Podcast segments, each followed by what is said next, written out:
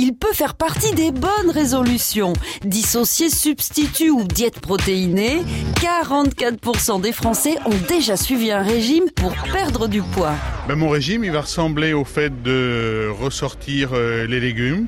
Oh non, à 80 ans, on va pas se mettre au régime, on va pas se priver. 1825, l'année où l'embonpoint n'a plus été un bon point. Il va falloir se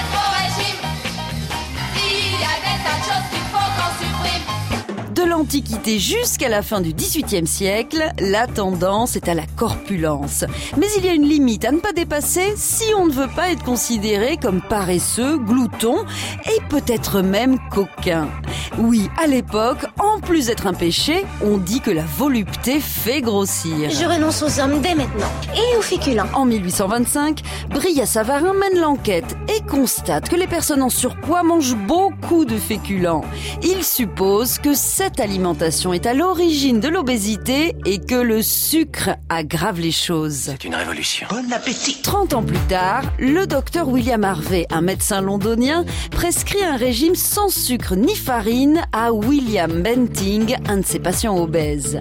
En 9 mois, il perd 25 kilos. Oh, il est très très léger. Ravi, il écrit un bouquin pour raconter son histoire. Le régime Benting a un tel succès que même Napoléon III s'y met.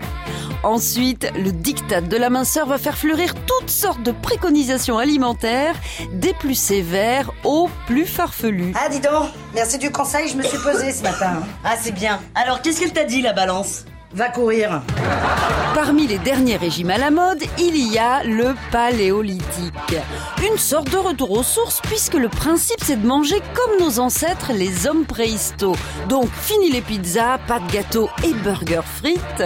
En même temps, ne pas entrer dans une peau de bête taille 34. Et franchement, on s'en balance. Résolution numéro 1. On n'arrête pas le progrès. Va évidemment perdre 10 kilos. À retrouver sur FranceBleu.fr.